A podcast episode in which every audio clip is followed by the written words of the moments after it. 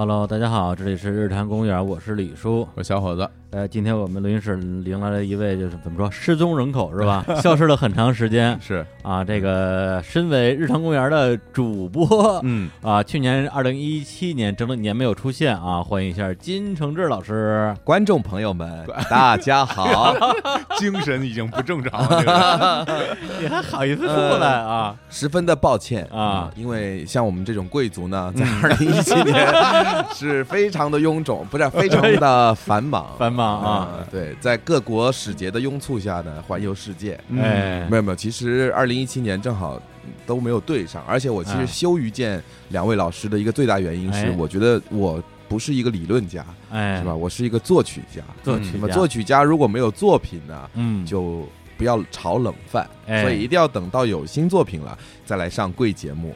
上贵节目来通告是吧？对对对，谢谢大家啊！还真是啊，嗯而且我们下载量已经是吧，苹果第一了嘛？苹果第一了啊，对，嗯对，老金比较可恶一点在于什么呀？就是说，因为他平时在上海嘛，嗯呃，也很少有机会来北京啊。嗯我觉得这也就罢了。嗯对，关键在于去年好像是几月四五月份吧，我跟小伙子我们俩专门去了趟上海，嗯带着录音设备、嗯去找你录音。嗯结果到了录音当天，这这个金老师说啊，咱们中午别录音了，改吃顿饭吧。对，我请你们俩吃饭，来，我跟你们聊聊。来，然后来了之后说，我觉得。呃，我还是不太想聊别人的作品啊，这些所谓的古典音乐啊、严肃音乐。如果要聊的话，还是尽量聊自己的作品。嗯我们说那可以啊，没问题啊，你想聊还是聊啥？他说你等着啊，我的这个新专辑啊，这个《落霞集马上就要》上线马上就要。出来了啊，八九月份啊，咱们来好好聊一期。嗯。结果果不其然啊，现在是二零一八年的四月份，他的新专辑《白马村游记》出来了，《落霞集》还是没有录出来。有一个就行啊，我跟你说，不是《落霞集》到底怎么回事啊？呃，我们的剪辑师傅呢，在高雄，剪辑师傅，现在已经是变成师傅了。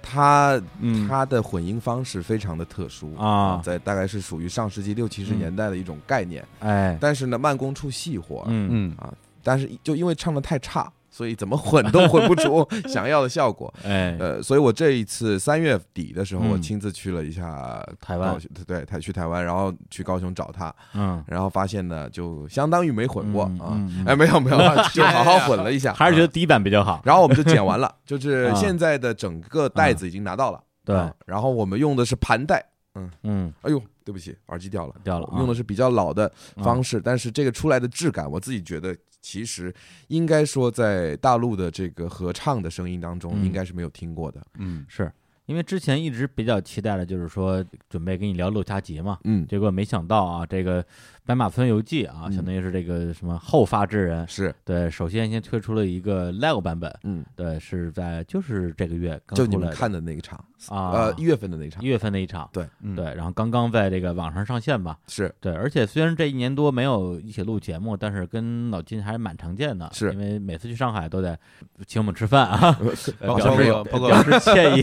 包括跨年时候来北京的演出，对对对哦哦，对对对，那场你看了，对对哎对，然后而且我觉得我个人是非常幸运了啊，因为嗯。你们的三个比较大的这个专场，嗯。最开始的《双城记》，嗯。到后来的这个《永恒与一日》嗯。啊，你看日坛的日啊，嗯。然后还有就是最新的这一个叫《得意的一天》，是，哎，都看了。对。对，包括每次看还都得买他那宣传册，对对对对对对，不是演演出都免费看了，是。宣传册就自己花钱买嘛。一定花钱买啊，而且他们就是这一年多火的这些神曲啊，嗯。从最开始的张志超，嗯。到这个春节自救指南嗯。啊，到这个身体被掏空，嗯，我们全都看过现场版，哎哇真是对。爽呆了。对。包括刚刚大家在网上可以听到的这个《白马村游记》，嗯，能不加儿子音吗？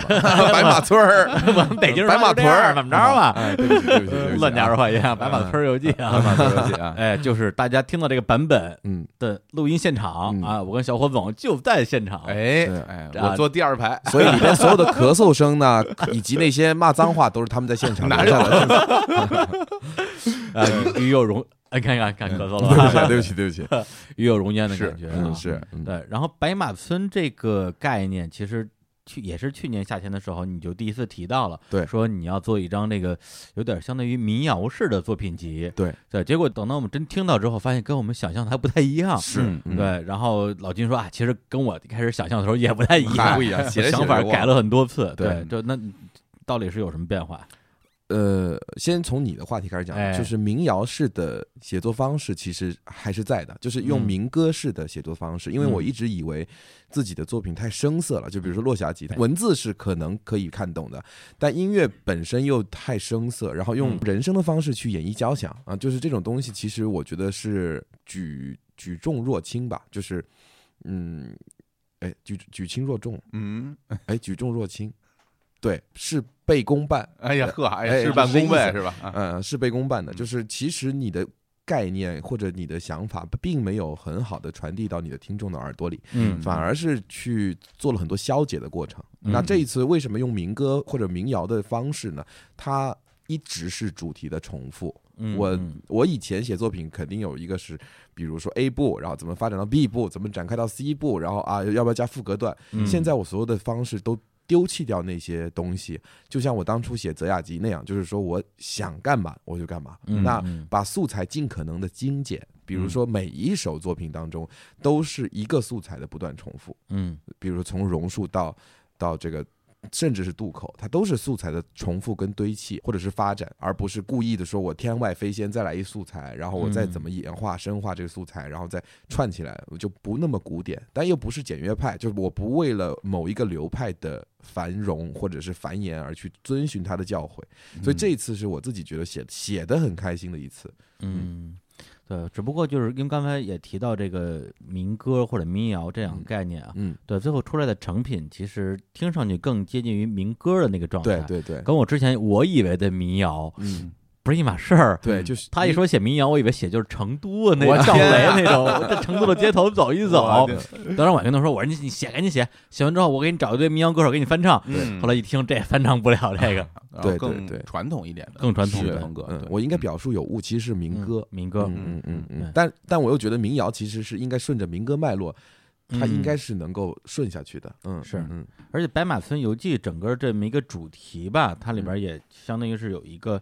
概念，因为嗯。昨天正好跟那个老金一起在北京参加一个活动啊，嗯。就是小卢搅办的一个论坛吧。嗯。对，然后老金上去还讲了一讲，就是他的呃三部曲的不同的这种定位啊。嗯。第一个这个组曲啊，这个《泽雅集》啊，它的主题是。躲避有趣，嗯，然后第二个组曲呢，这个《落霞集》啊，就是现在还没有发行的，嗯。是躲避热情，嗯，然后这个《白马村游记》呢，叫躲避胜利，嗯，躲避有趣呢，就是呃，因为写泽亚集的时候正好是二零一五年的时候，然后嗯呃，我就举个例子吧，就有哎一二零一五年年初的时候，我们跨年要嗯跨到一五年的时候，我跟我的朋友就到这个外滩的十八号去畅饮啊。哎呀，然后呢，就在那个时候，因为很少去夜店，然后当时就觉得很不适，啊，最好是啊楼下的人 人潮汹涌，我看到人多我会紧张。啊，嗯然后我们就到了楼上以后呢，坐定了以后，就觉我反正觉得就感觉这个地方好像跟我没有什么关系，我无法跟它形成互动。嗯，然后就在这个时候呢，大家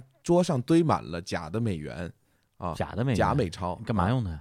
纸币，我就觉得像纸钱一样，啊，然后就是让你以为自己很有钱，狂来欢用的，用来打打脸用的对之类的。然后呢，还有喷对土钞机那种啊对，对然后呢，就所有人开始狂喝酒，然后我就看到那边窗边呢，就还有人拿那个假币往啊外撒，上海玩的这么嗨，对对对然后我去啊！上面就跟天堂一样，然后就啊在我们倒数说十九八七六啊五四三二一，Happy New Year，啊所有人都很兴奋。然后，但是新年一过，我突然就不想待在那个环境，我就往外嗯走。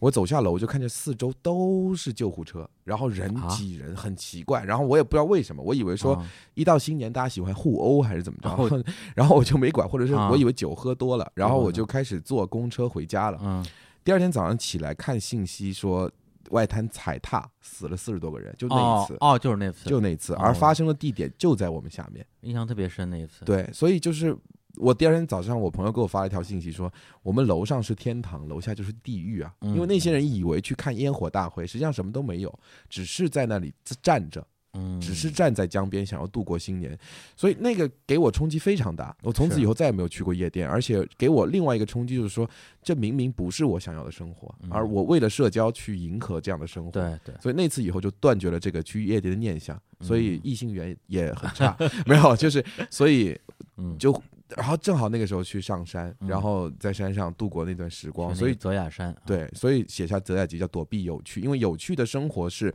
广义上的有趣，未必是所有人都喜欢的。嗯，那嗯。落霞集其实是躲避热情，嗯，热情其实是就是尤其是生活在北京的朋友们都很知道，就圈子这个东西，啊，呃，这个圈子那个圈子，每个不同的圈子，你需要加入圈子可能会获得更多的东西，但是嗯我又是一个社交在这一方面有很大障碍的人。就是我我我不知道怎么描述，就不爱混，圈子呗。对，都特别特别害怕，嗯就是会本能的害怕，就是说这种不爱混圈子或者什么样，跟热情是什么关系因为热情是有的时候别人对你的关心啊？会迫使你暂时接受这种关心，嗯，比如说你加入我，你加入我，来来来，你加入我，对，比如啊。加入我们日坛公园，对对对你啊，我给你个主播，啊对吧？然然后我就躲一年躲一年躲避热情，呃，我我对我无话可说了，不是不是不是说你们，但是 但是有的那种热情，它会让你觉得你好像必须得接受这个热情，是是，然后与之共存，但你其实并不想与之共存，嗯。就好像有很多场合需要你去帮他们站台，或者是帮他们演出，对，嗯，我会觉得我为什么在这里啊？我嗯为什么属于这里？就是刚刚接触到这个世界的时候的我的心态，呃，就张世超之后的我的心态，嗯所以那段时候我是最痛苦的一段时候，所以那个落下集连山上都躲不住了，都躲到岛里面啊，去了。对对，而且什么东西都没了，就是嗯就荒岛上就剩几个人了，对，所以所以其实那段时间是最混乱的时候。嗯那《白马村游记》叫躲避胜利嗯啊，终于说到《白马村游记》了啊！哎呀，《白马村游记》其实他写的背景故事是民国十三年的时候，一个叫顾远山的人，他北上嗯想要去一展宏图，但实际上他自己是一个旧时代的文人，他没有办法去没有办法去迎迎合这个新时代。是就像我们现在的很多呃新的潮流来袭的时候，可能你有的抱负，但是当你跟他亲密接触的时候，你发现未必每一件事情都是如你所想的那么顺遂。是，所以这个胜利是广义上的胜利，就是成功、有钱、嗯功成名就，但是这是别人告诉你的。或者说，这是大家都在追求的。可是，如果你没有得到这些东西的时候，一定就证明说你是一个失败者吧。所以，这个《白马村游记》里在探讨的其实是你怎么去接受你的失败，你怎么去认清你自己的一个故事。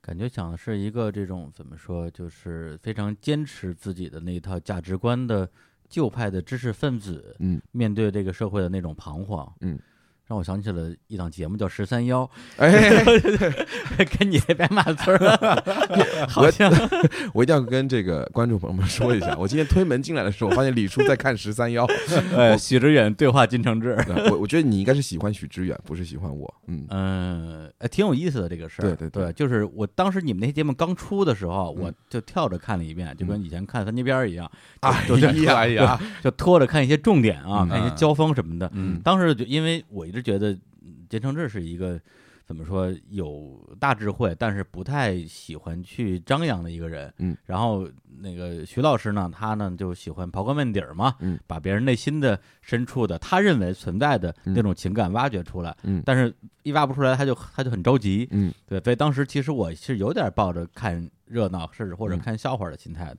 但今天我再看的时候，觉得说，其实的确是像刚才呃老金说的，嗯比较能够理解许知远他的一些那种出发点吧，嗯就是他嗯为什么会这样考虑问题，他为什么问你，就是类似于我们开玩笑，你为什么不愤怒这种。嗯嗯对我，我觉得他那种点可能就在于说，类似于《白马村游记》里边的那个叫什么是顾顾远山远山这样的，他的那种感觉，就是说为什么大家跟我想象的不一样，世界跟我想象的不一样。对对，这个我觉得咱们可以到节目最后的时候再聊啊。是前面我觉得还是聊这个作品。嗯，而且许知远当时他来采访我们团排练的时候，当时就想写《白马村游记》。嗯，我就跟他讲，我有个白马村，他很兴奋，所以我这次北京跨年的时候，我就嗯问他，我说愿不愿意来看，嗯，他没有回我信息，然后他在朋友圈里给吴晓波点了赞。啊，看来是这样，嗯，反正、嗯缘分还是很浅啊，还是很浅，呃对对，以前有有一个这个刷朋友圈的文章嘛，就是说为什么你的朋友给别人点赞却不给你回信息？嗯对，原来我成了这个人，没有那我们躲躲避热情嘛，还是？躲避热情。躲避躲避躲躲避热情嘛，主要是，嗯。行，那我们这样啊，咱们这个刚刚也简单介绍了一下《白马分游记》这张唱片的一个呃概念嗯的，但我觉得毕竟是音乐作品，还是要从耳朵来开始。嗯所以我们今天呢，哎，送一个大福利啊，嗯就是我们现在是整张专辑啊，一首一首的全曲播放《白马村游记》哇，这种事情在日常公园从来没有发生过。嗯，嗯，行，那我们现在就放一下这张唱片的第一首歌。请大家欣赏《白马村游记》七之一榕树。好，我我不知道怎么接了，来来来，哎，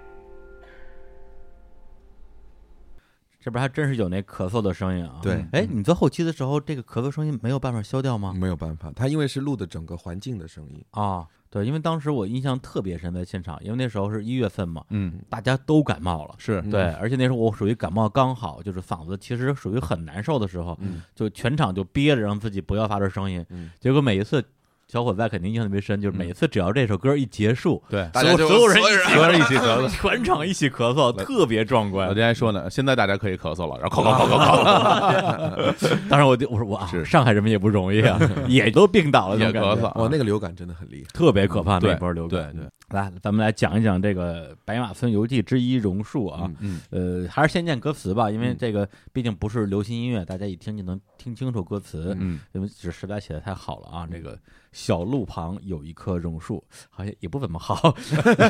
你懂什么呀你？另外一棵也是榕树，没有没有，茂叶染绿晒网的蜘蛛，农家客何锄正起早，路过桥头尝几块豆腐。小姑娘卷帘又拉上，着急换上新裁的春装。三五位攀谈的奇客，树下摊开昨日的阵仗。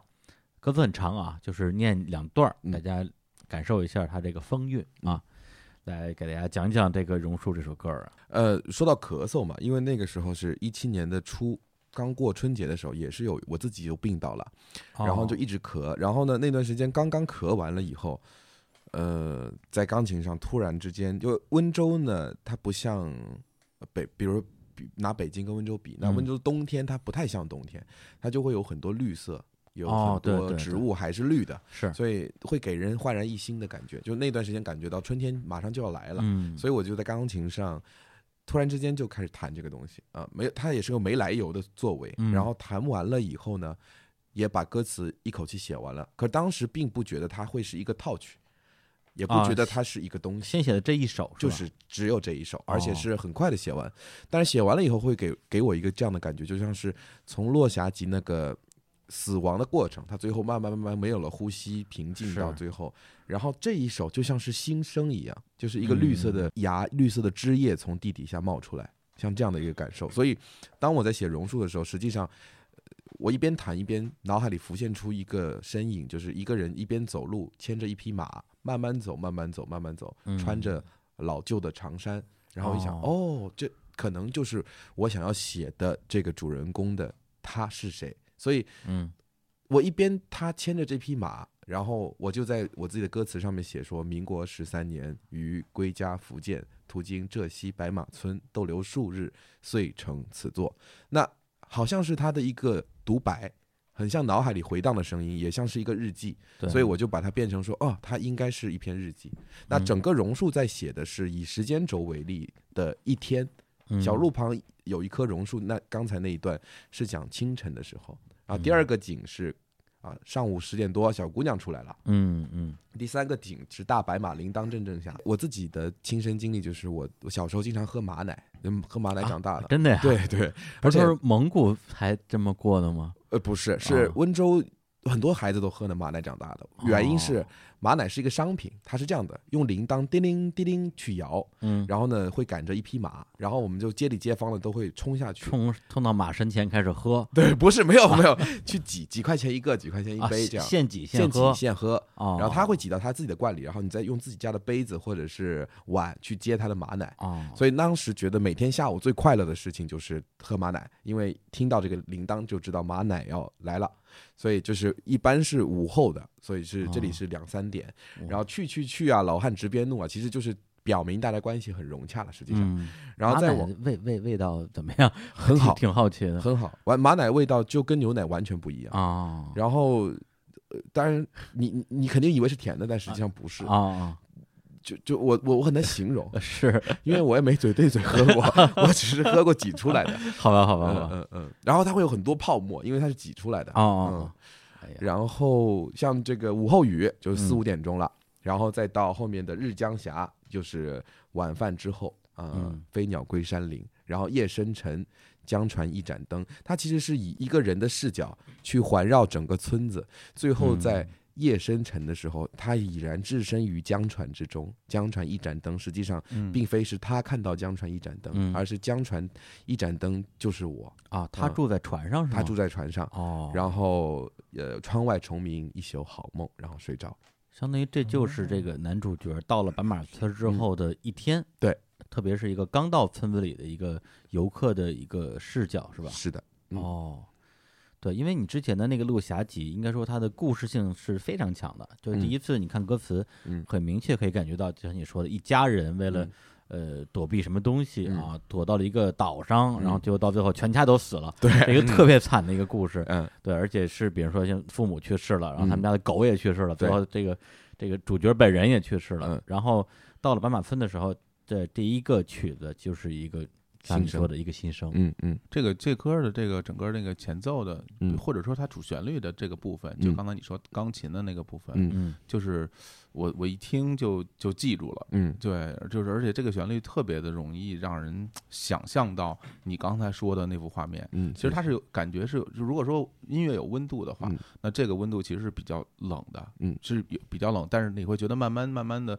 可能太阳就会升起来，然后就慢慢就会暖起来。嗯对，然后因为你说这个一天解释之后，我自己其实有一个嗯差不多的经历，嗯哎因为我上大学的时候曾经在上海嘛，后来嗯我就因为上海周边有很多小城，嗯。然后我就那个时候就坐着火车嗯。到了上海附近的一个小城去玩儿，嗯呃，然后那个时候我到了就是孤远山啊，我到了那个地方的时 候，其实是凌晨五点钟啊啊嗯，然后就很冷，其实是是比较冷的，是但但它其实不是冬天，嗯可能就是春天的比较冷，嗯。然后那个时候就街上一很少，基本就没有人嗯，然后我就到了这么一个地方，感觉湿气也很重，嗯。然后就感觉自己来到一个世外桃源，说怎么到了这么个地方？然后你慢慢慢慢就看到太阳升起来，有很多人出来晨练，嗯。然后呃公交车慢慢慢多起来，嗯。就感觉这个城市热闹了起来，嗯。然后一直到下午，嗯，然后我就回去，嗯。反正就是这么一个过程。所以你现在说一说这个，我自己就会带入到那种情景里面，去感受一个陌生的新的地方嗯。带给你，而尤其是南方的那种嗯那种气氛、那种温度嗯、空气的湿度什么的我都就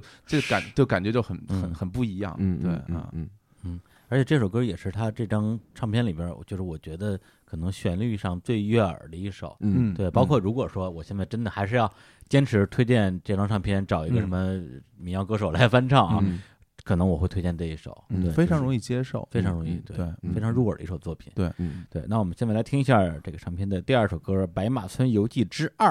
竹马，也，一定要抢来说这个 声音啊。好，来听一下。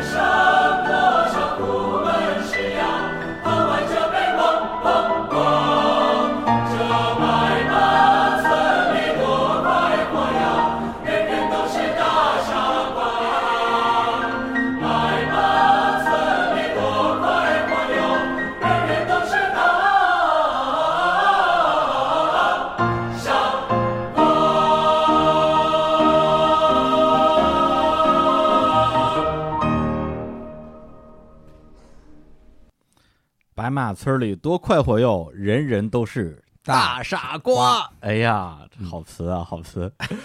不，这首歌在那个就是歌词里边，其实前面有一段这个小小小小字幕啊，嗯。是一段对话啊，咱咱们可以去模拟一下啊 啊，这个先生啊，第一次来啊，第一次来，那想不想知道我们这里的风土人情和名人轶事呀？好好好，姑娘讲来。姑娘，我天哪！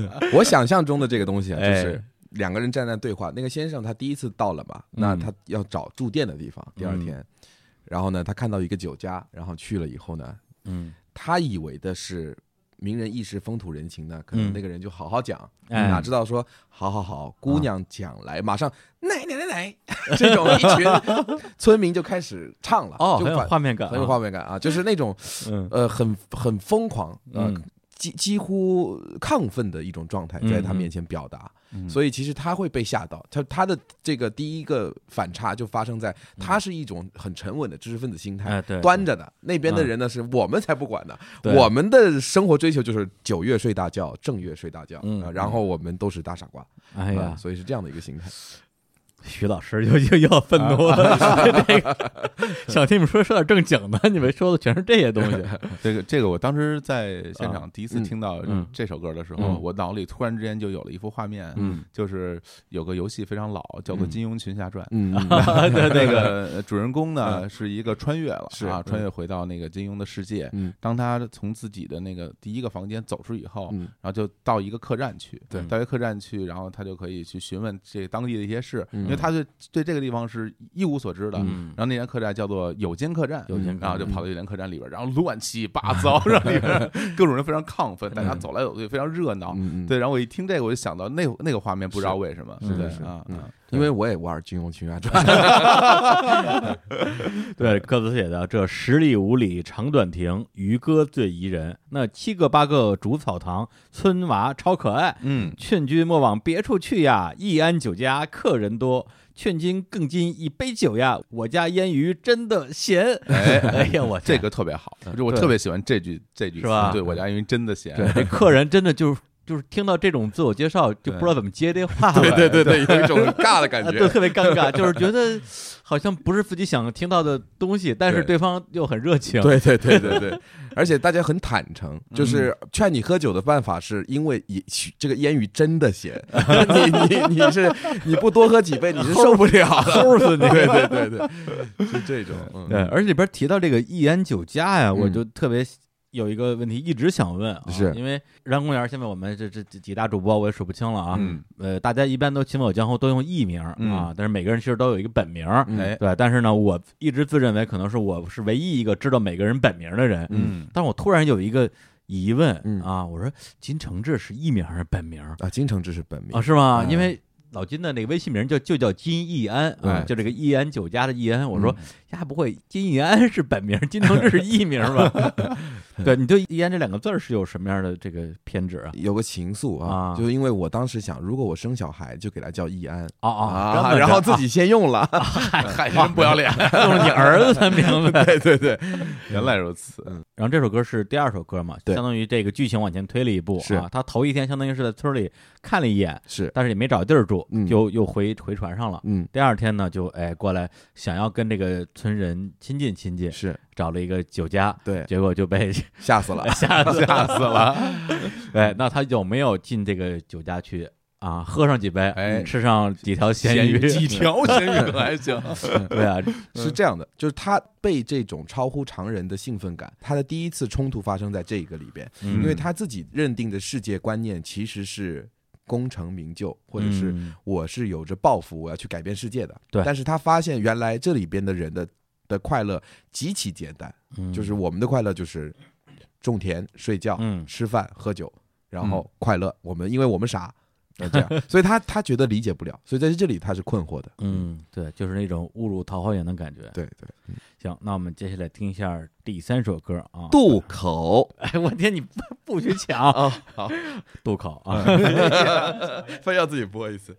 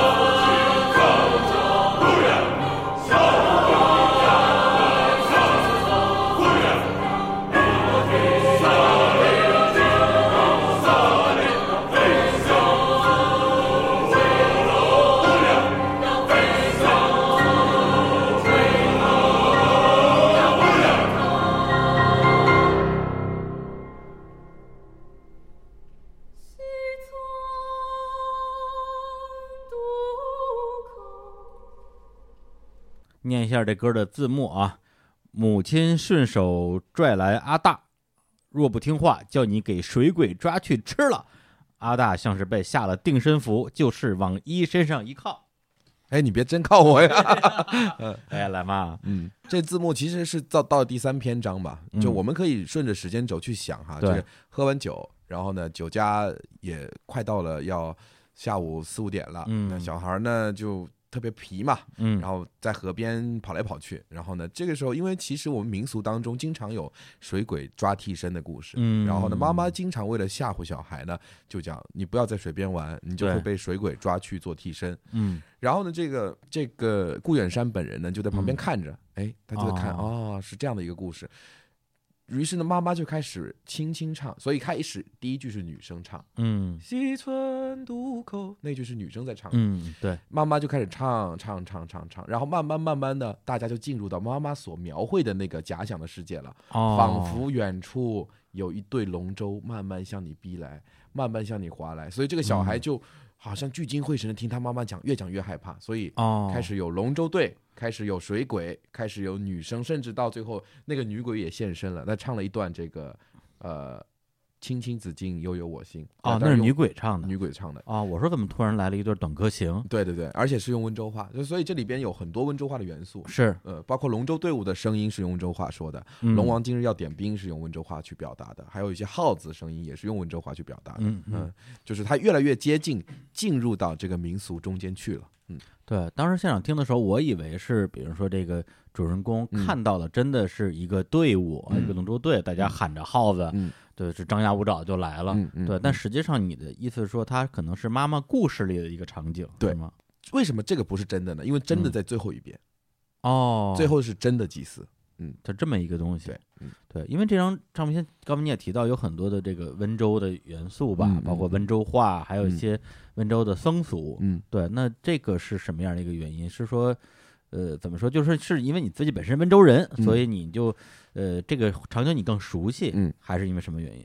场景我更熟悉，因为渡口这个歌很好意有很有意思。嗯首先我在写它的时候，嗯我开始写出来完全是另外一个东西，就是类似于像是哒哒哒哒哒哒哒，完全不是这个东西。啊我靠撑着歌就我写了声翅膀个标题对写了一个啊哦，对不起啊，我刚随便举个例子，写了个标题叫渡口，啊，然后脑海里是那种水边的一些故事。啊，直到有一天我写不出来，我就在咖啡厅坐着，嗯然后呢，旁边音乐学院旁边的咖啡厅嘛，然后就到处都是音乐学院的人，这边在聊说我化妆品怎么样好，我好不好新的，嗯然后那边就在聊呢，哎呀，哪个明星又出轨了，哎，然后呢，就各种各样的声音就在我耳边嘈杂，嗯然后我就觉得特别特别的烦躁。嗯这时候我突然之间就听到他们在嘴巴是在对着我说话，然后呢，声音就变成了渡口里边的嗯咚嗯。咚滴答滴答，我听到一个竹笛在吹，嘟嘟嘟嘟嘟嘟嘟嘟，然后嗯。旁边有一个龙舟远远的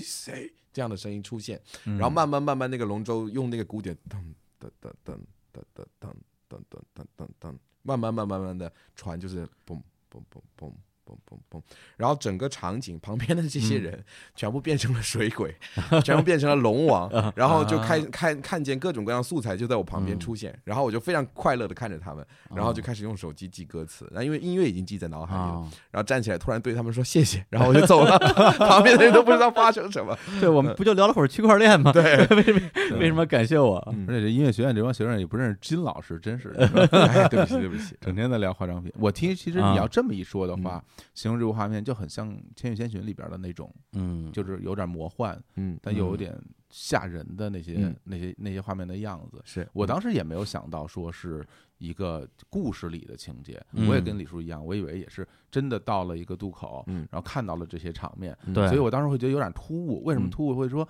因为本身刚刚从酒家里喝完酒挺高兴的，怎啊么一下就到了黑天，然后看到这些东西了呢？嗯你要这么一解释，那我就明白了，嗯讲的嗯原来是一个这种吓小孩儿的故事里边的这这种玄幻色彩的传说故事。是而且像李叔刚才问我是嗯温州人这个事情嘛，我觉得嗯其实是因为熟。因为因为嗯是因为我觉得温州本土文化里面有特别好玩的一点，嗯就温州人的划龙舟跟杭州人的划龙舟不一样。虽然我们哎都浙江省，我们省会划龙舟呢比较文明，啊。啊，比如说我们我小时候就记记得，每到端午节，我嗯记得端午节想，反正我小时候觉得是最大的节日。嗯啊，可能南南北方不一样，嗯像端午我们就很很嗨，嗯因为可以在桥头看划龙舟，龙舟大赛。嗯然后呢，经常会有两船两船刮蹭，啊，然后大家啊就船上的水手就拿着船船桨啊往对方头上砸，就开始打，太野了，就是纷纷落水。然后温州人很野的，就是很很野蛮的。但这种野蛮的东西，我认为它其实是很有生命力的，不是说打架这个事儿，啊，就是说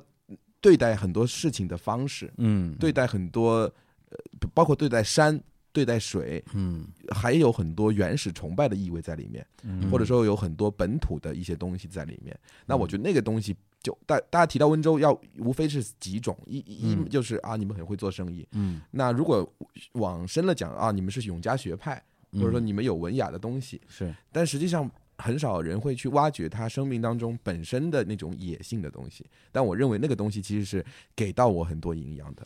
呃，你说这我倒是真的挺好奇，就是因为其实我对温州或者温州人并不是特别了解，嗯。再加上温州人又特别有名大家一听到温州，第一反应就是有钱，有刻板印象，对，就浙板印象江温州，浙江温州，对对啊，就好像就觉得这这地方人除了能赚钱之外，也不知道他们还能干点什么。嗯。那它本身它是一个怎么说，有那种蛮蛮力的一个地方吗？是，就我们的文化嗯。好像四不沾，虽然我们说的是吴语，嗯，但我们跟北方的吴语不一样，呃，不，所谓的北方吴语指的嗯。就是像苏州话、上海话跟杭州话啊、他们我觉得不一样，嗯因为温州话好像又是自成一派，但我们又属于吴语区，但是呢，我们的跟福建的气候又更像，嗯哦，对就比如说榕树其实是福建省跟浙江省呃南部才特别常见的，哦越往北就榕树就越少，因为它需要一个更湿润、更嗯嗯更更潮湿、更更热的环境。地理上好像应该归福建，所以像宋徽宗说茶嘛，闽欧两地，欧指的就是我们嘛，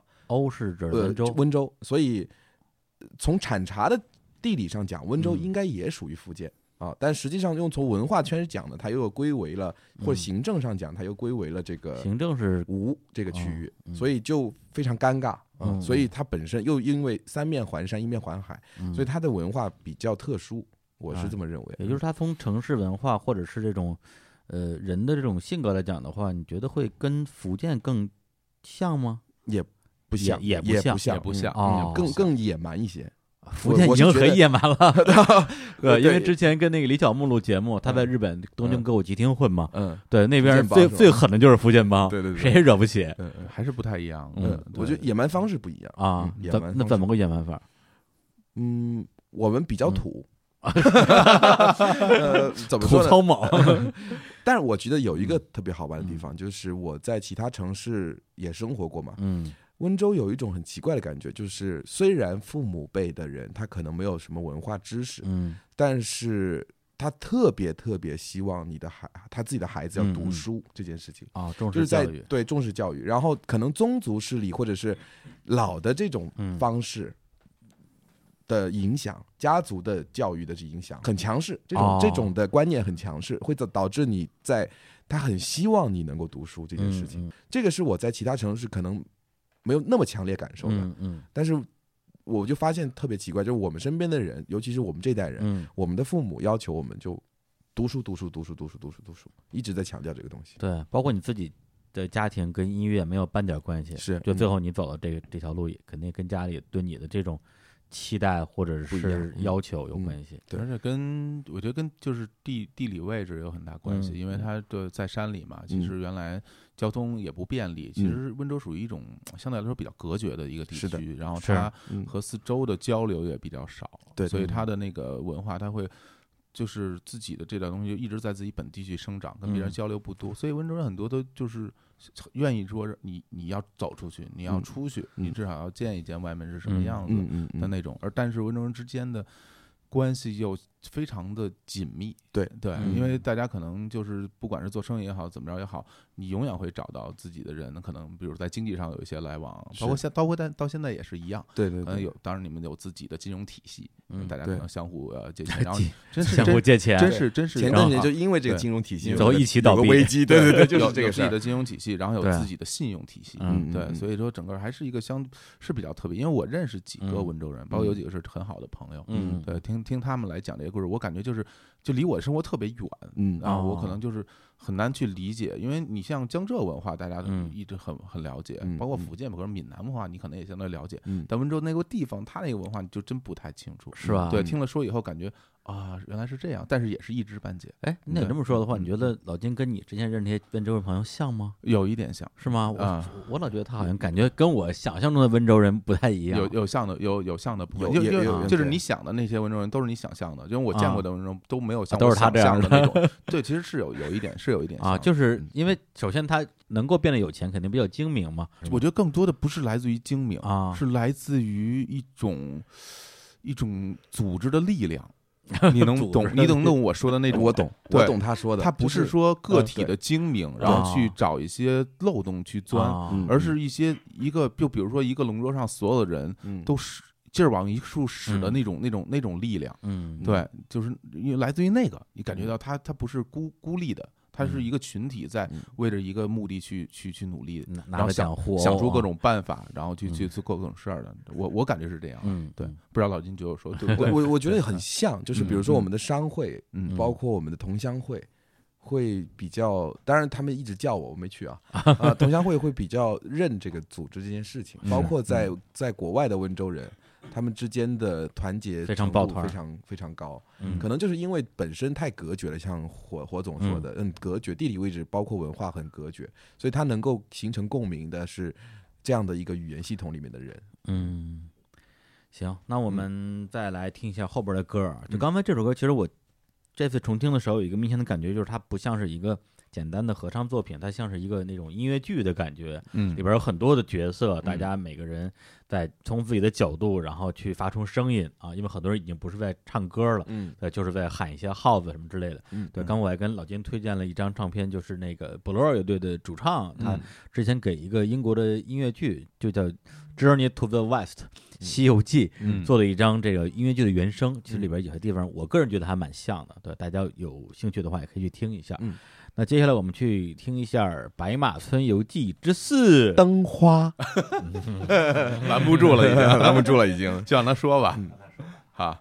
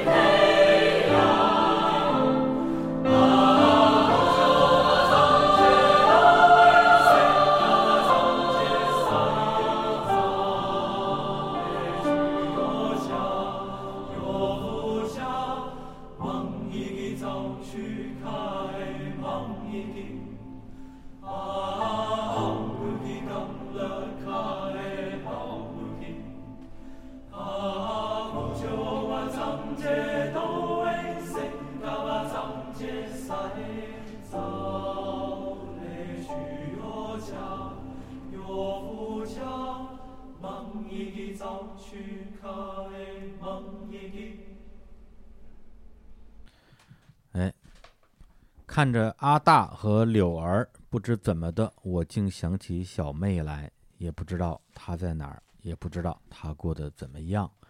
啊，这首歌应该就是这个啊主人公啊顾远山的一些个人回忆啊，嗯包括这个想到那年小妹十八，田间东风指压，同去河边放灯，看两岸杨柳蒹葭。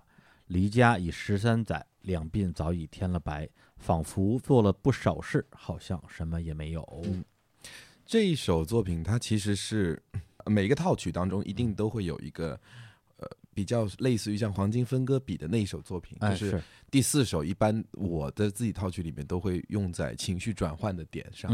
如果拿落下记比，就是云上的鲸，啊，云上的镜，呃那一下，他他意识到自己原来我身处的是一个正常的世界，不是我幻想出来的。嗯那这里边也是一种同样的方式，就是他一直想要隐藏自己软弱的那一面，嗯。一直想要隐藏自己呃出发的理由，就是我只是一个想做大事的人，我想要去拥抱新时代，但实际上他内心的那个等待他的人，嗯，他没有去去面对他，是。所以到了灯花这里边，到了晚上，大家都安静下来了。他在河边看着篝火，看着这些人，要么是有家庭的人，要么是忙碌的人，要么是呃小孩儿，要么是嗯情侣，但是好仿佛这一切与自己又无关。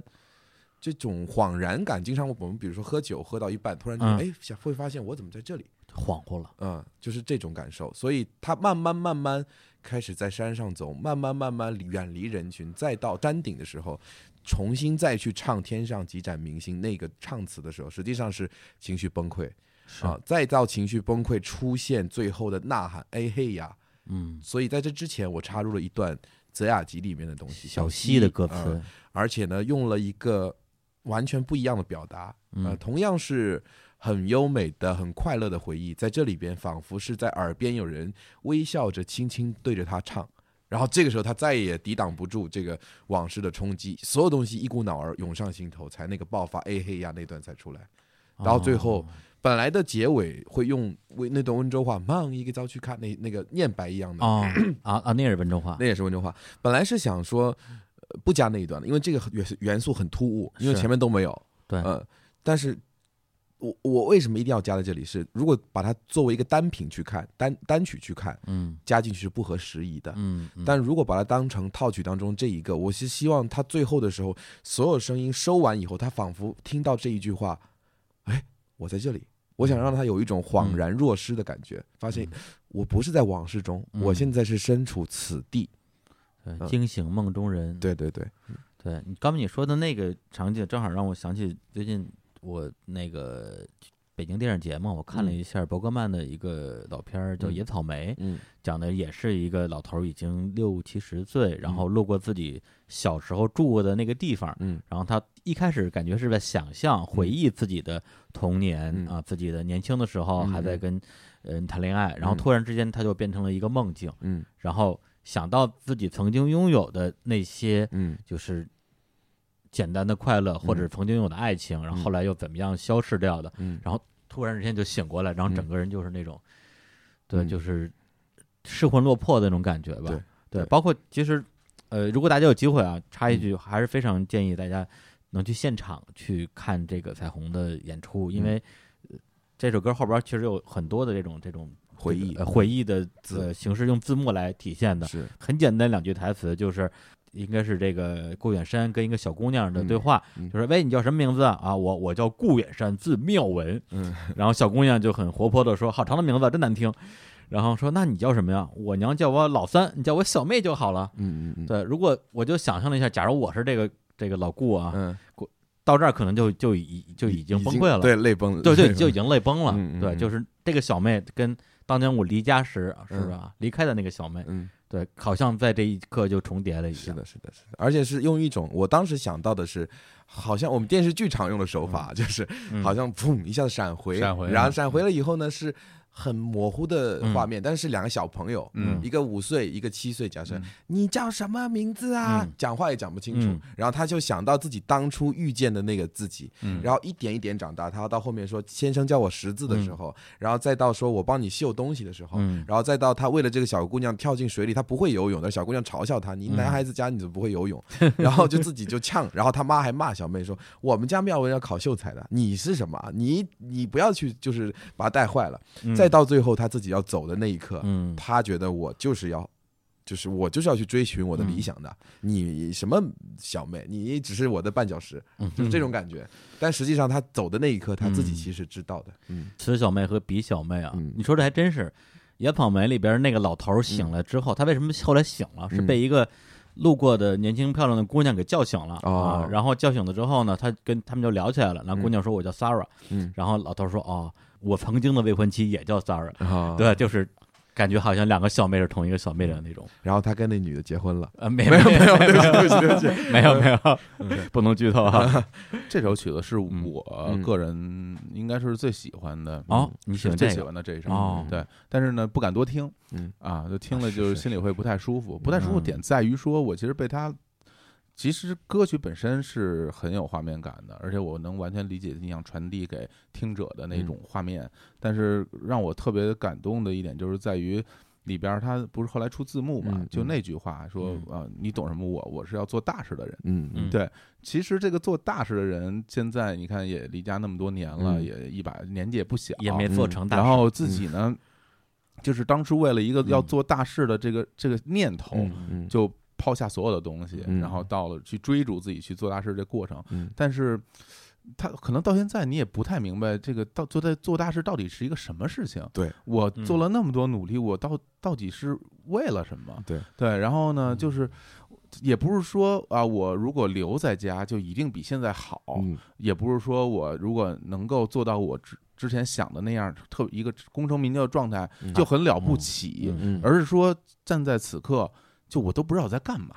对，就我在干嘛呢？嗯，我是我这这么多年是，在我如果真的回去的话，嗯我我我也不知道该何去何从。是往后走，我也不知道该何去何从。我就站在这么一个地方，想到那时候的事情，我觉得就是一种非常的落寞，而且又真的特别孤独的状态。对这个是让我特别动容的。对，是是是你说什么呃，这么多年一事无成，那我就想自己，哎，一事无成，就也是真真真是会有这样的想法。当然，我说老金自己写的时候也会觉得自己，哎，我也一事无成。是，我觉得，我觉我觉得就是我自己的写照。我记得对火总那天听完了以后给我发那段话，我说我也不知道怎么去回火总的那段话因为他就讲的是这句话，就是他啊他觉得很有感触。因为我自己在写曲子的时候，我嗯我是一个很冷静的人，因为写曲子我是必须得让它符合我自己的一些东西。但是写到这一首的时候，我在写那段话的时候嗯，我自己哭了，就是我不知道为什么，因为原因不是说我被我自己写的故事感动，啊，而是我在想，这他妈就不呃，我说脏话了，没事，我们就不是我吗？嗯。就就是我自己嗯，就是我离家十三，我十八岁到北京嘛，嗯，哦，然后嗯呃，今年我三十一嘛，正好是嗯。十三载，哎。是。我自己不知道的这些词写出来以后，我发现嗯嗯啊哎，是这样，真是啊，嗯。但是就是呃我不知道我在做什么，就是有一种我我我我嗯。出发的理由是什么，以及我现在在干嘛，我好像没有办法定义它。对，然所以就也不是说我就想回去重来，哎也不不是不是不是想不是想嗯重来，嗯，就是那种茫然，对，茫然就是茫然。对，就嗯这个是让我会觉得特别有感触，所以谢谢。不敢多听，嗯不敢多哎像呀，这这个可能还就是同时还会给我这种感受的另外的嗯。呃艺术作品啊就像麦兜的第一部嗯啊也也给我这种感觉，嗯就是我很喜欢，嗯但不敢多看，嗯，看了会心里很难过嗯嗯嗯所以到了最后呢，这个满腔的这种情愫吧，无无无从表达，只能是描述一下眼前看到的风景啊。天上几盏明星，山中睡着白云，嗯河流是夜的秀发，渡口缀满灯花。嗯，好，我们现在听一下啊，《白马村游记之舞》。南浦云，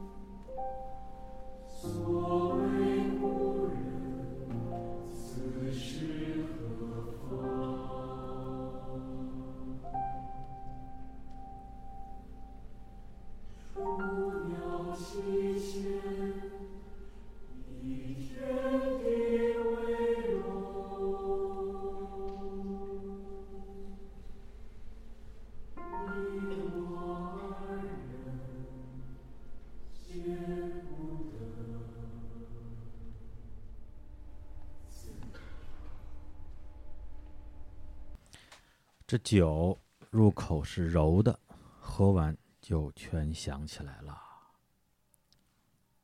这个南浦云其实讲的是，呃，我们之前在灯花里面的这种痛苦跟释放，它其实声嘶力竭的哭泣。因为嗯一般人在这种情绪宣泄之后，就会有一种完全不知道自己在干嘛的一个状态，所以嗯他就把自己灌醉，灌醉以后就在江中一舟小船，然后不知道自己应该去向哪里，然后嗯。在小船上面望向天边的尽头，雷声雷就是雷。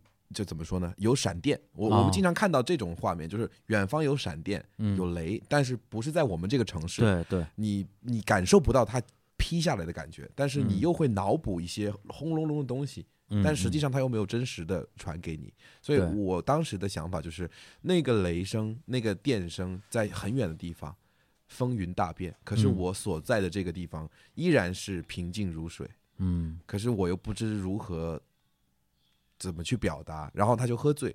他其实素材很简单，就是一个是他的当下，他的当下就是在船上、嗯。说胡话，说自己好像我无所事事嗯。一十三年。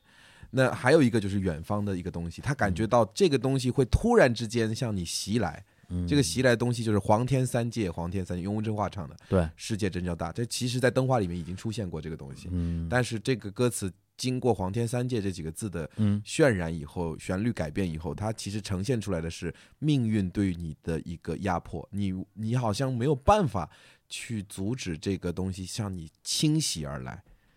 对，因为他先是说这个黄天三界，黄天三界，世界还真叫小哎，然后马上转过来之后就是宇宙还真叫大哎，嗯这个应该做何解呢？其实世界小，其实是指的是世界其实很小，就是他想遇见的这一个人，你们在一个村庄中相遇，嗯，你们是是一个很小的世界，嗯嗯、你所成长的这个村庄是很小的地方，啊、但宇宙太大了，就是我现在并不知道我在哪里，我更不知道你在哪里，我也不知道我要去向哪里，这这是我想表达宇宙太大的意思。嗯，那开始的时候他用了一段这个楚辞，嗯，这个是怎么样的一个用意呢？就跟我想象到到的嗯是，对岸有人轻轻在唱，哦，在唱嗯，然后他听到这么一段歌，嗯啊，就是渺渺兮予怀，嗯望美人兮天一方因。为美人兮嘛，美人也不在身边嘛，嗯。所以用了这样的一段词。嗯。我比较好奇，就是你嗯。最后一句、嗯，那个“自由”两个字，为什嗯么要用独白呢？因为其实他其实越唱越轻嘛，对，他最后一段其实开始是有一些声部的，嗯。当然也很简单，但嗯到最后全部是齐唱，嗯，一直唱到说“雏鸟七千，以天地为笼是”，然后再轻声说“你我二人皆不得自由”，就是哦。他已经是不知道该如何表达，就是越唱越轻，到最后“自由”这两个字其实是无法获得的，嗯就轻、哦就最后都变成了一声叹息。就不得自由嘛，嗯。到最后连自由这两个字都说不出来你连唱都唱不出来了，对以一种抑郁的状态在嗯。在表达自己的这种感受。嗯嗯其实我当时听到嗯。那个世界还真叫小哈，嗯。宇宙还真叫大，我自己就是如果把自己设身处地的放在这个嗯顾远山的那个角色里去看的话，我觉得就如果说我们唱第一句嗯。啊，世界真要小，可能是用我的视角，嗯。嗯。我站在船上视角嗯。去看这个村庄，嗯。包括看更远的地方，你说的雷啊嗯。那些地方，我嗯。看这个我会觉得，其实我们就是生活在嗯，这么一片土地上，嗯，但是宇宙真叫大，可能就腾空而起，对，从天上往下看，嗯然后看看看自己越飞越高，这个地球越缩越小，对，最后我们就变得非常非常非常的渺渺小，嗯然后直到最后就看不到自己在哪儿。对，我是这么，我我心里会有这样一种一种嗯一种感触，是，对对，那他最后这个所谓的“你我二人皆不得自由”，这个“你我”指的是谁和谁呢？就是他这段话是在跟谁对话呢？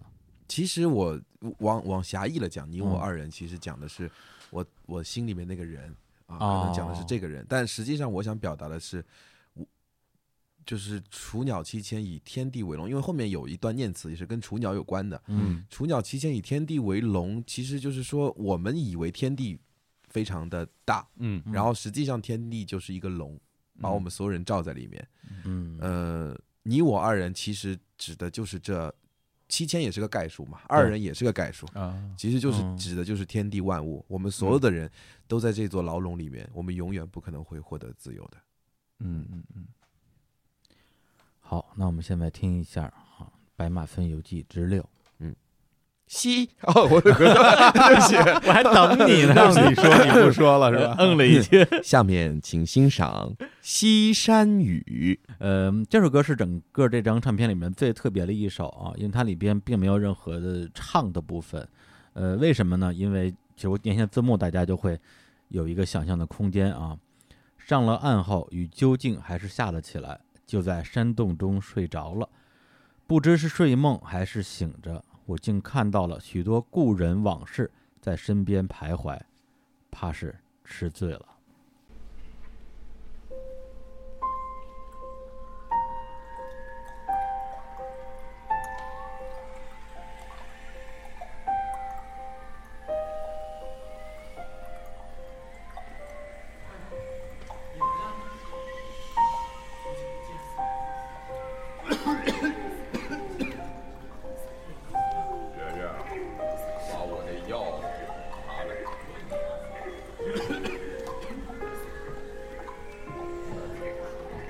是我呀。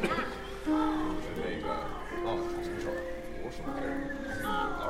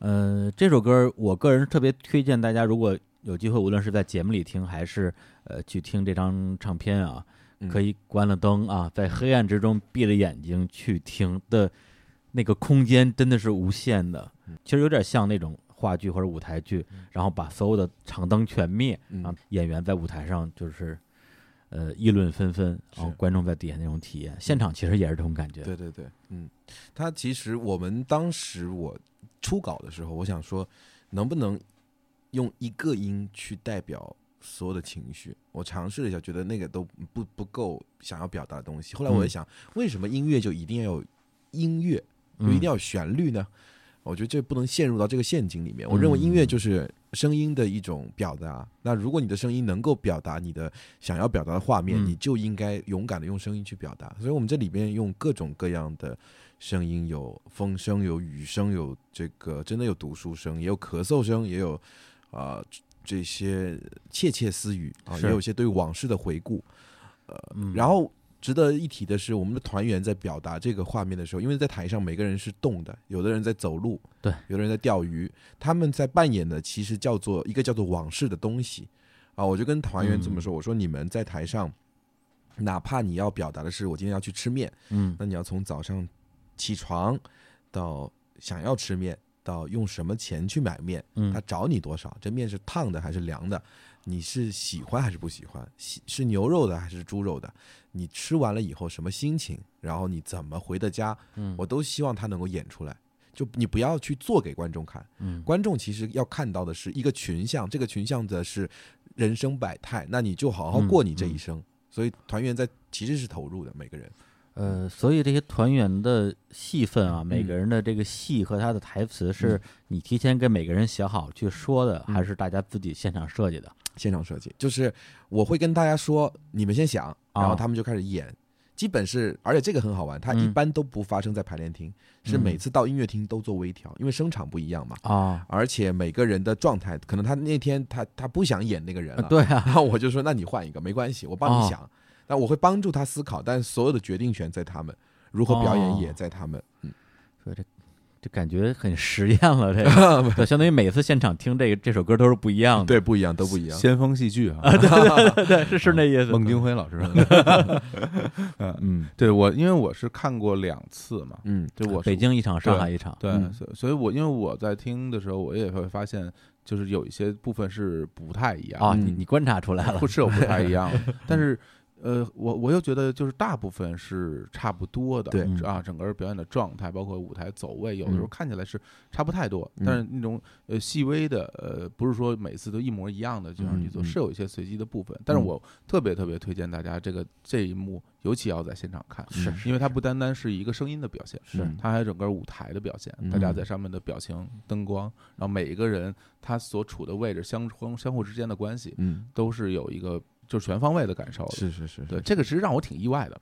我我真真的，我第一次在在听的时候，嗯，我还在等我说等他唱，对，我说会不会嗯。有一段唱，嗯。就类似于比如哪怕一个女生或者嗯一个男生的一段 solo，嗯也没等到，对，然后就就结束了。但是嗯。结束以后，我就明白啊，原来他就是你就是这样设计的，嗯，就是要这样去做这么一个东西，表达给大家看。是。对对，它就包含了太多的元素在里面。对，嗯。就是他喝醉之后的一个半梦半醒的状态，是，嗯。然后一些故人往事嘛，就嗯像一些孤魂野鬼一样，嗯。影影绰绰的在舞台上嗯那种感觉。我不知道大家会不会有同样的感受。我自己有的时候嗯，就比如说，呃，挺晚的时候，嗯。然后我我上床睡觉，嗯，然后我就准备要睡觉的时候，其实耳朵里会幻听，对有，我不知道，道你们有没有。听，到什么？就听到呃，比如人的对话嗯。啊，或者是各种各样的环境的声音。嗯，就因为那个时候，就是你在处于一种半睡半醒之间，就嗯就会有这种幻听进来。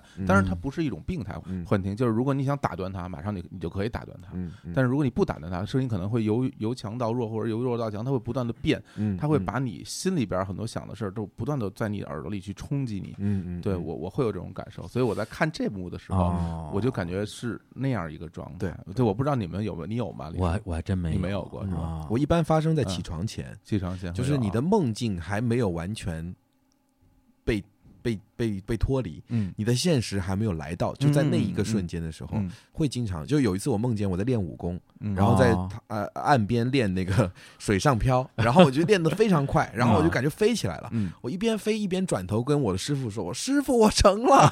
”然后呢，醒过来发现我所有的被子都被我踹到地上去了，就那个那个东西感觉到是真实的，就感觉真的在飞。就好像大家，比如说你回回忆嗯。你之前做的梦，如果你能想起来的话嗯，你仔细想想看，你的梦是有声音的，嗯，不是没声音的，有的，哎，当然有，因为对，就是那个声音。对，因为对对，因为我每天晚上都做梦，是吧？而且我每天都能记住头天晚上做的梦。哇，那睡眠太质量太差太差了。啊然后我最近这段时间做的全是噩梦，啊，所以你说这种感觉对我来说就 不太好。非常熟悉又非常糟糕。嗯嗯然后这首就不能叫歌了啊，就是这首曲子里边大家也有一些对话嘛，嗯。但是应该是以普通话为主了。对对对，呃，然后里边有两句词，看到之后也是让人啊心生感触啊，嗯就是怎么又是你啊，老三？嗯，老三应该指的就是那个小妹是吧？对对对，嗯，啊，然后这个老头儿又摔跤了，笨死了，嗯嗯呃，就是有点像这两个人之间的一些这种对话吧。嗯嗯嗯嗯，而且这里边所有的对话其实都是嗯，摘自《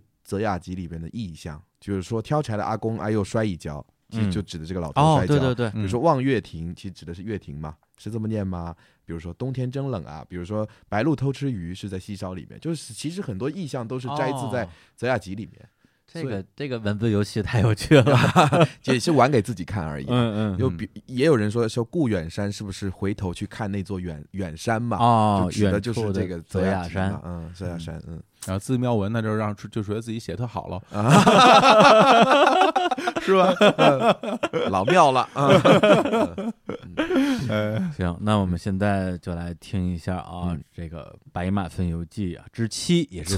对不起，对不起，对学会不起，抢答了是吧，对都会抢答了啊！哎，我以以为他没有东西，呃我我我有没有东西，没有东西 还行，嗯，我没有东西呢。咱们听一下《白马村游记》之七，嗯。也是最后一首。嗯，没有没有，我不敢说，我没有东西了，请听村口迎佛。半夜里，他们叫声连连，起初是害怕的，但是渐渐习惯以后就不怕了。这叫声由远及近，火把也是越聚越多。阿大跑在最前头，是祭祀要开始了。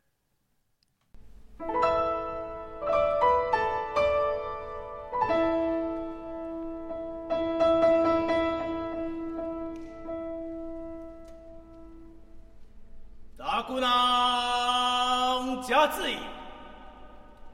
两百卖老女才，四米帐篷不和行啊，日子八亩有人能干。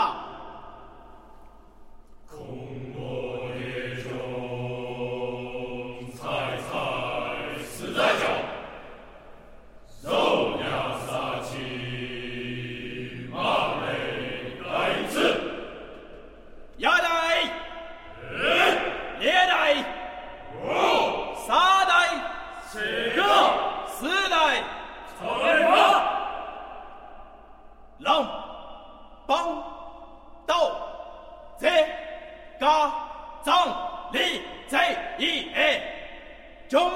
官兵。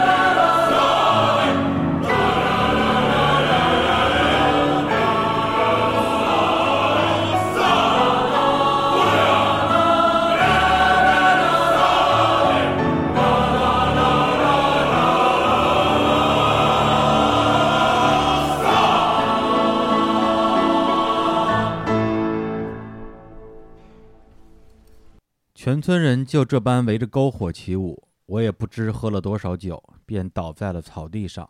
醒来之后已是清晨，发现身在渡口，薄雾缠绕，村民们踪迹不见，四周万籁俱寂，毫无生气。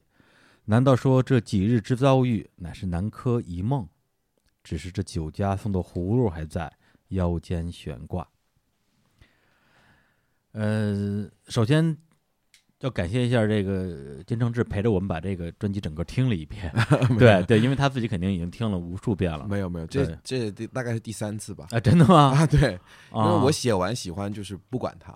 哦，对，因为我们自己做节目的时候，经常节目里面说，哎，我们放首歌啊。但实际放歌的时候，我们都在闲聊天儿，或者上厕所是啊，嗯我们也需要休息嘛。但嗯这次真的，其实我们完全可以不放这些歌，嗯然后因为后边我们仨还他都有些其他的事儿，都挺忙的。但是我觉得一定要边听边聊，然后嗯才能真的呃聊出自己的真实的感受吧。嗯嗯然后这首歌其实在现场听到的时候，我的第一反应是，第一是意外，因为最后来了一个猛的。嗯嗯，对，第二个是，呃，因为之前比如说我非常喜欢的《落霞集》嗯最后一首歌，感觉就是说，因为全家死光光嘛，嗯对，就特别惨，嗯。然后最后就是万籁俱寂的感觉，对，然后给人感觉就是非常隽永吧，对。然后这次也也以为会有一个类似的很隽永的一个结尾，结果嗯。最后突然来了一个这个。啊、这叫什么啊？祭祀啊嗯，祭祀的一个大会，然后大家就吆吆喝喝的就把这个歌给唱完了。嗯我第一反应其实是有点失落，说啊，就为为为什么最后会来这么一个东西？嗯对，那当时老金是怎么设计这个东西的？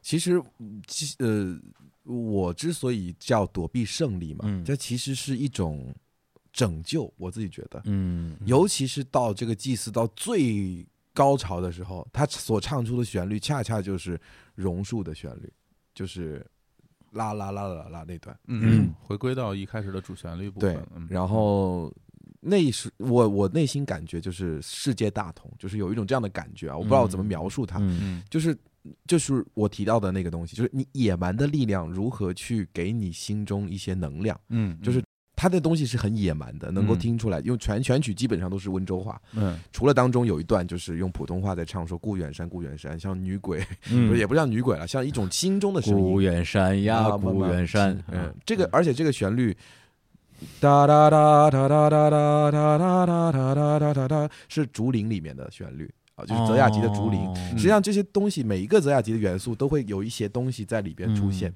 那一个是往事对他的召唤啊，一个是他眼前的这一个祭祀，他最终选择加入到这个祭祀里面去，他最终选择跟这些村民一起同乐，就是拿酒浇在自己身上，然后就跟着他们一起去野蛮的祭祀。嗯因为我觉得我不知道怎么去表达，因为嗯可能嗯山里面的人对于山林，它有一种原始崇拜。是，就我们在平地生嗯活的人，尤其是我们在城市生活的人，其实是远离这种文化的。嗯当我再次踏进土地的时候，因为我看到山，我是非常有感触的。嗯就我可能的心里面的波动会比普通人还要多一些，是因为我生活的城市它就是哎有山的，到处都可以见到山。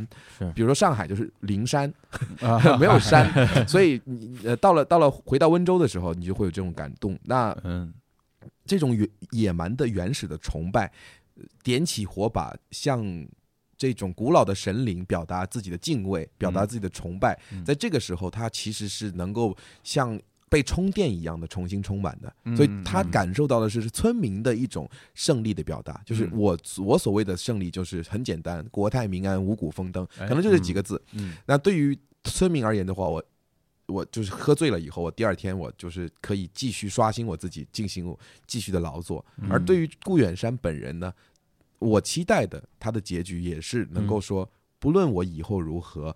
我如何去开展我的下一年？三十一二岁，我该怎么度过？嗯，但我这三十一岁，我我收获了一场不一样的胜利。我其实想表达这个东西哦，嗯，也就是在完全没有任何的预期的情况之下，被卷入了一场村庄的一个盛宴。嗯对，然后呢，自己从内心的从一开始的这种好奇嗯。到抗拒，嗯。对，包括激发了自己内心的一些波澜，嗯。到最后加入他们，嗯。然后到最后的最后发现，哎，这是不是南柯一梦？是啊，嗯是不是一个聊斋》的故事，到最后好像所有的东西都没有发生过，但是这个葫芦还在。对，对我第一次听的时候，嗯其实也跟李叔有类似的感受。嗯听到这个曲子，因为它是作为最后一章节，对，就是我没想到用一个这么剧烈的一个、这么猛的一个形式热闹，嗯来当做收尾，因为这个就创作这事儿很有意思。就比如说，因为跟老金也算比比较熟，嗯然后因为创作的时候，你有时候你会能感受到一个创作者他其实有一些自己的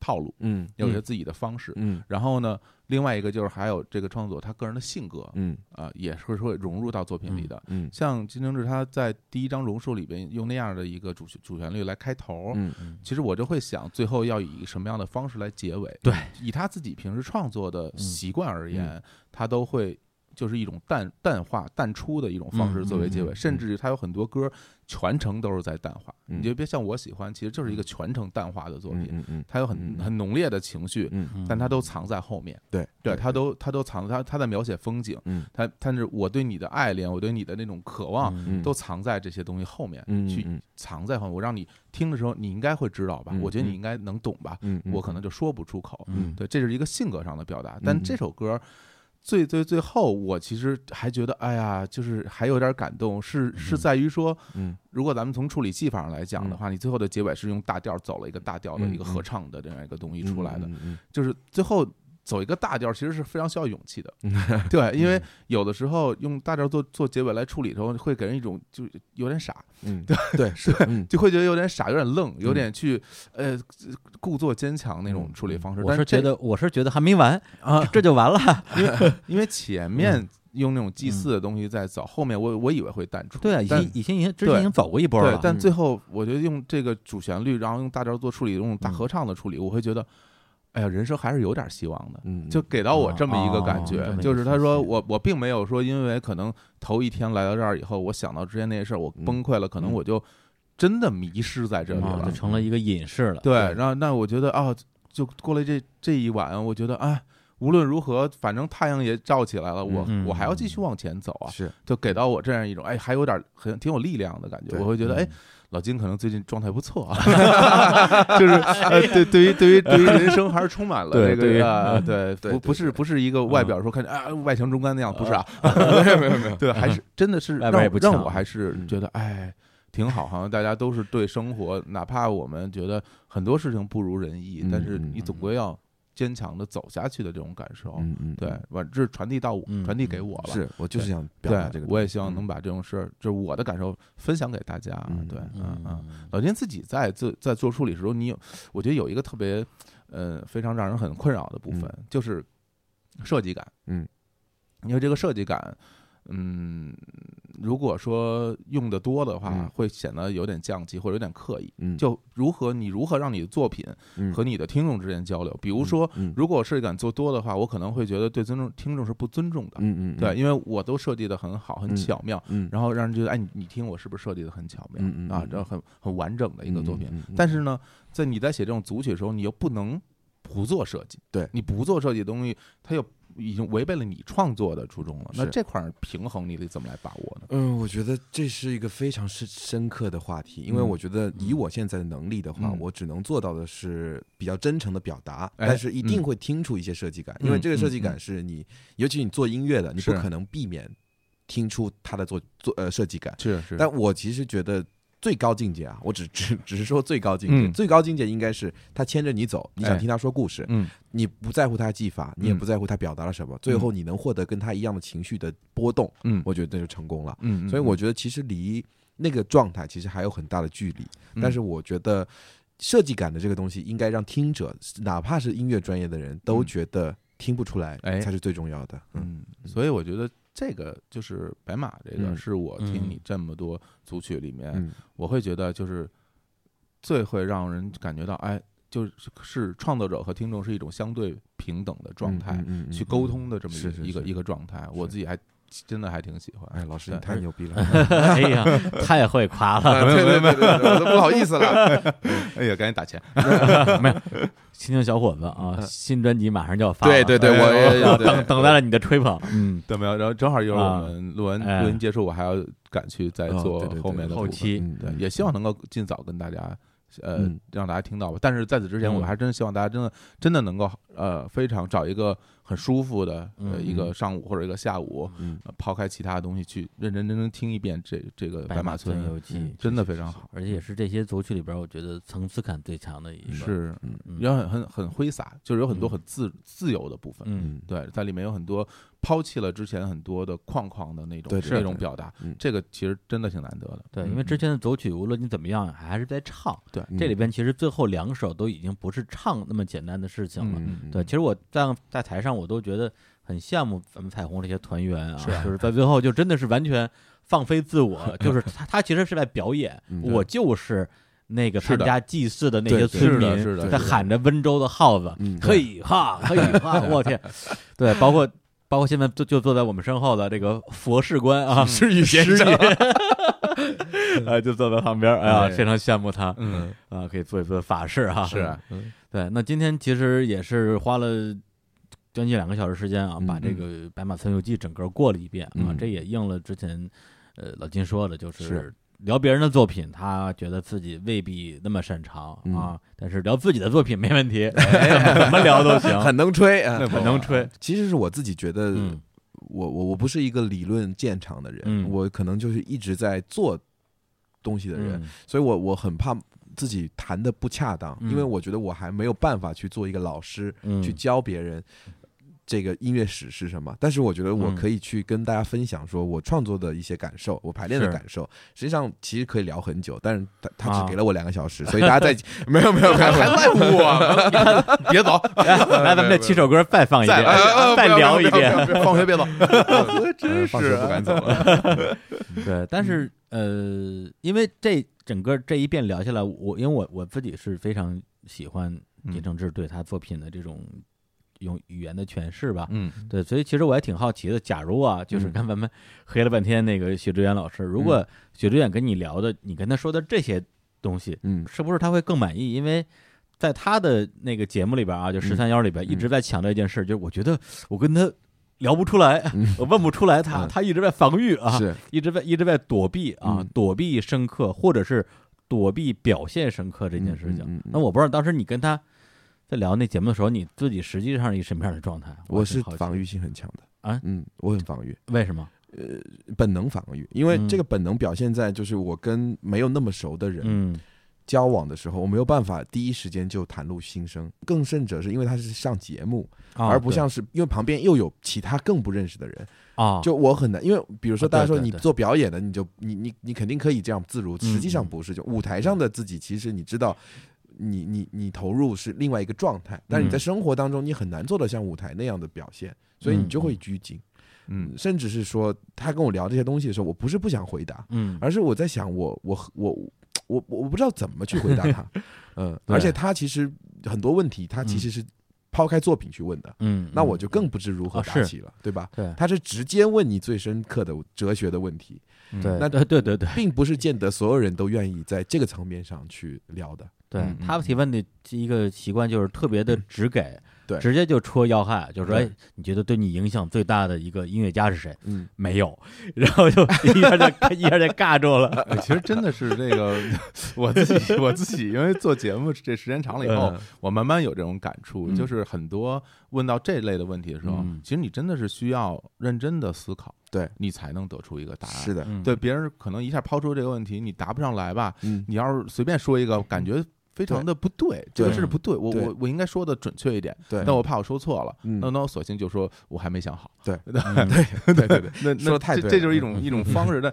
这个，但是就像金正说，这就是我能我把它理解为一种所谓的呃艺术专业和人生活的这不一不一样。嗯，对，我们以专业的态度来嗯。在舞台上来表现，对。但是咱们回到生活以后，我不能用那种专业来聊生活，这这两个就不一样，是。这不是一回事儿啊！你别说你，就是如果是我的话，我都挺害怕的。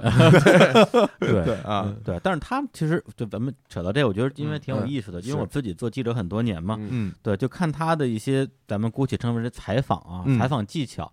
你第一遍看的时候会觉得问题问的很蠢，嗯。对，好多问题其实很多像是那种有预设答案的，比如说我我问你一个最影响最大的一个做这个一个音乐家，嗯。你肯定有一个啊。你说哎，从小我从五岁的时候听他的东西，怎么说，嗯，就类似于这种，啊。对，就有点就是丢一些蠢问题，等的一些不能叫蠢回答吧，就是一些嗯。标准化的回答，程对但式化的对啊，但是现在比如说之前因为因为呃最近一年第二季那个十番要嗯。我看挺多的，包括之前啊马东那期，嗯。还有最近罗大佑什么的，嗯。反而我会觉得第一期之所以显得许知远有些问题好像有点蠢，其实是因为他的问题还不够蠢。嗯。甚至他有时候他其实他有点不好意思，嗯。他察觉到了你的那种防备感之后，嗯。他会柔化他的问题，他会让他自己的问题变得比较肉。啊是嗯对是，但他实他如果坚持自己的那种咄咄逼人的问法，就问的特别直接、特别准，嗯。我也许没准也能够打开你的某一某一些这种窗户吧。但问题在于他不是那种人，他不是那种，就大家看着他好像嗯觉得是挺有攻击性的一个那其实不是，他他不是挺温柔的，他挺面的，他挺面的。我说挺温柔，你非说挺面，你那么讨厌呢？不是贵贵的是将我也打算啊，把把把把，徐老师说温柔，我们不会想到战斗力这个事儿嘛。说挺面，就想到战斗力这个事儿，啊战战斗力啊。哎，对，所以我觉得从这一点来讲的话，我真的还是觉得非常感谢老金。嗯对，就是你看他躲避一切啊，嗯对，躲避热情、啊，躲避成功，嗯对，躲了我们一年，最后还是被我们搞来了了，在北京被我们逮到了。嗯对，而且呃，说到底就是他图我们什么呢？嗯，对，因为比如说你说流量，嗯，彩虹合唱团本身就是流量。哎，没有。对，你要说你想有一些音乐之外的表达，那呃，十三幺啊，你也可以表达，什么天天向上是吧？对，也可以表达。那日坛可能我不知道啊，我不知道日坛可能我觉得有两个原因。嗯第一个原因是我交朋友，你，李叔其实知道的，我啊是慢热的，但是呢，是是是又在这个过程当中好像跟你若即若离的，但实际上是我内心其实羞于去做这样诠释的。实际上我对两啊位都是非常喜欢的。真的吗？真真的真的，你像李叔叫我干嘛我就干嘛，来 那个 来来，一般都是这样的。我就说，我只要说出日谈呃日日谈这两个字的时候，大家都知道，好，这事儿拦不住了啊。嗯啊，这是第一个原因，嗯是我觉得是天然的啊喜爱感对于两位哎。第二个事情是，我其实。我我我我选择在哪里说话，嗯其实我是无意识的一个行为。嗯，但是嗯日坛公园，我认为是一个可以让一个人真的去畅所欲言的地方。嗯因为就像李叔说的，他他不设立场，然后你就可以随便聊，嗯。然后你聊多了最多被剪嘛，对不对？嗯。像我们今天其实聊了已经有九个小时了，哎。那可能节目播出只有两个小时，那七个小时李叔都会剪，嗯。嗯。对就，其实的确是像呃金正志说的，他嗯不是一个那么容易亲近的人。嗯。对，的确给人感觉是，呃，永远是有有一些那种距离感的。对，但是说你觉得他好像他在疏远你，好像也没有。嗯对，就有点那种女孩的心思，男孩你别猜的感觉。对对对对，对但是没关系，啊我觉得就是就像他啊之前所说的，他的就比如躲避热情，什么躲避这个躲避那个，嗯都可以这样说，嗯但是作品骗不了人。啊，是作品永远是最真诚、最直接的表达。对对你从他的作品里，你就能知道这是一个什么样的人。对所以这点是我最喜欢他的地对方。，听了你的嗯作品，我告诉你，你不可能不深刻，你不可能不愤怒。哎我说你深刻，你就深刻。这不承认也没有用我我是很愤怒的，像什么杀死那个乐评人是吧？对对对，呃，那么呃，最后还有一个，我相信，其实我个人也也很关心啊，嗯就是嗯很多听众也很关心啊，就是这个呃，彩虹合唱团啊，嗯基本上一年至少一年一首大金曲吧。嗯，哎，下一首金曲哎，准备骂谁？是吧？我其实想了很久。啊，这是真话，真的啊！想了很久，去年一年都没写嘛，啊。我我我。我有一个概念，就是嗯呃，一个感受，就嗯。是觉得我说你频繁的露出在别人面前，嗯。嗯。然后呢，就一直在做一些很怪的事情，嗯。可能大家都会烦。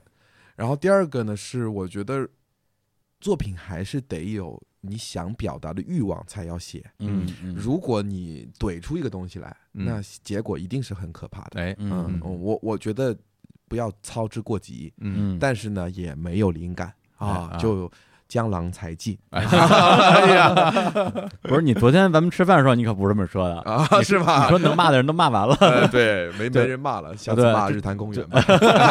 对，就骂一些不上网的人啊，哎什么爸妈呀、领导。呃，不过这个金曲这个事儿还真的是怎么说呢？呃，呃，某种意义上，它当然是一个很大的流量入口，嗯对吧。但是这东西，我是能想象啊，就是说去创造一首，因为你之前的这个战绩太好了，嗯。写一首火一首，嗯。对，所以可以想象现在一定压力也很大。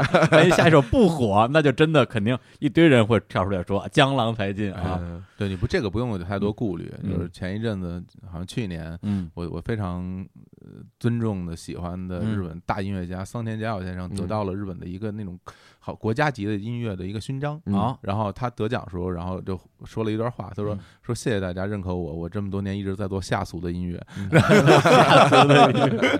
对对，不用把这人看得太重，但但其实他是非常有才华的。对对老金也一样，老金也一样。我觉得很多作品是我们看起来好像说，哎，我为了去说一个热点，为了我为了去表达一个什么东西，能够所谓的什么抓住听众的痛点。嗯 但其实从创作的角度，我我倒觉得这是的确是有感而发，才会让大家有那么多共鸣。嗯，对，他在《十分晓》里边那句话，我认为是真话啊，嗯里边说了很多假话，就是 我认为《身体被掏空》或者《嗯春节自救指南》是很严肃的作品，嗯对，我也认为是很严肃的作品。我觉得是是也作品，是嗯嗯，对。然后呢，现在的时间是二零一八年的这个四月中啊，嗯节目估计会在未来可能两分钟之内播出是啊，嗯，在这儿啊，哎，大家作证啊，哎哎他说他的这个《陆侠集》的嗯录音室版本，嗯哎。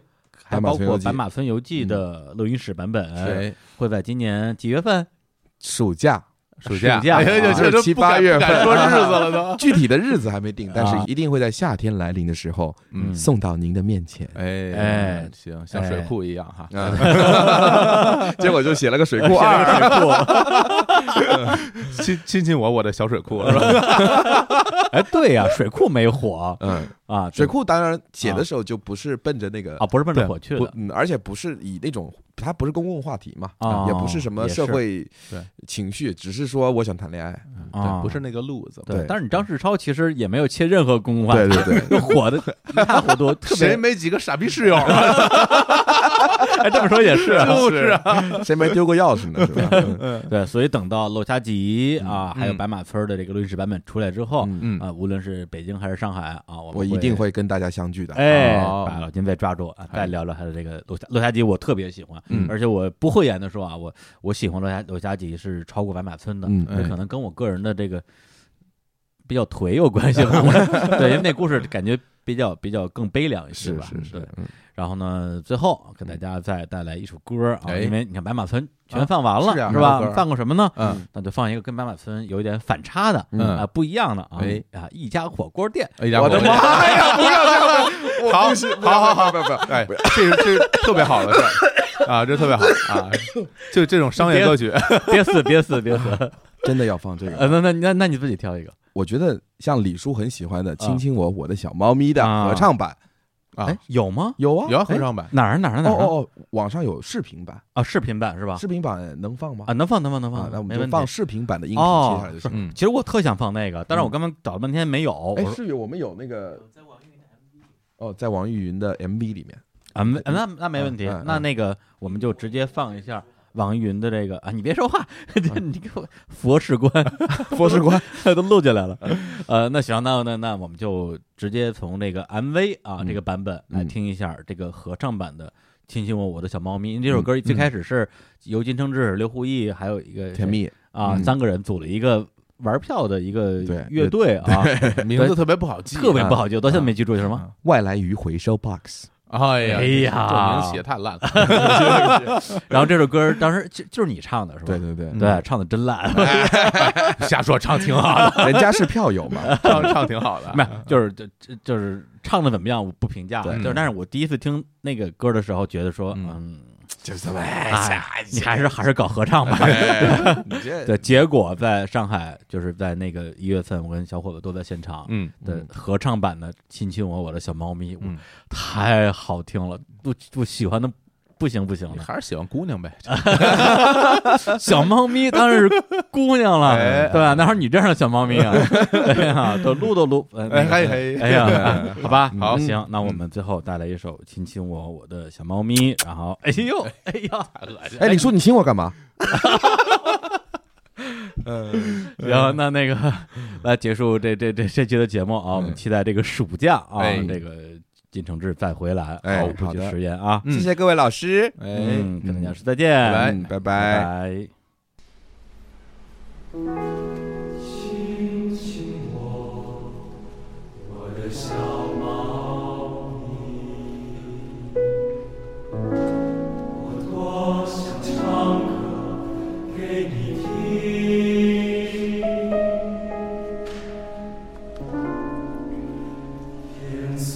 色